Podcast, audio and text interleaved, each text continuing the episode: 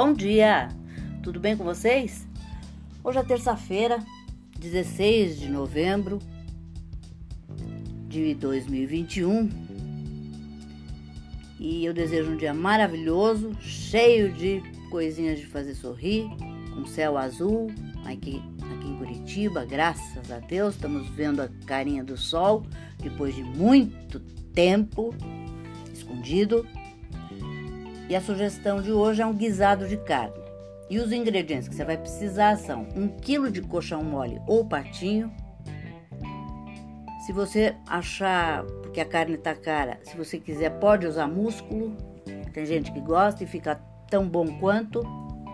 Uma xícara de chá de cebola picada, meia xícara de chá de pimentão verde picado ou vermelho, que é mais mais adocicado e mais leve uma xícara de tomate picados bem pequenos, sem sementes, uma colher de chá de alho picado, uma folha de louro, meia xícara de chá de cheiro verde, meia colher de sopa de cominho em pó, meia colher de sopa de coloral em pó e é opcional, uma colher de sopa de vinagre, uma colher de sopa de extrato de tomate, 3 colheres de sopa de azeite, 500 ml de água morna, sal e pimenta do reino a gosto.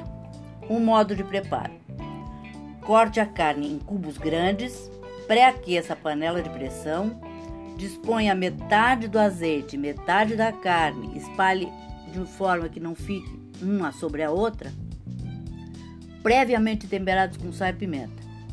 Deixe dourar e vire para que todos os lados, os lados criem tostadinho, sabe? Fica aquele, aquele queimadinho dele, não é queimadinho, aquele aquela pegada que a cozinheiro, cozinheiro sabe o que, que eu estou falando. É dar aquela seladinha legal que faz com que é, o, o sabor da carne se sobressaia. Reserve um recipiente e repita o processo com a outra metade. Após retirar a carne, coloque na panela a cebola. Mexa até que ela comece a ficar transparente. Junte o pimentão e o alho. Em seguida, acrescente os tomates, o coloral, que é opcional, o cominho, o extrato de tomate, o vinagre, a água, a folha de louro e a metade do cheiro verde. Volte a carne para a panela e feche. Após pegar pressão, abaixe o fogo. Após 30 minutos de pressão, abra a panela, acrescente o restante do cheiro verde, regule o sal e a pimenta. Nesse momento, você pode acrescentar mais água caso deseje mais caldo.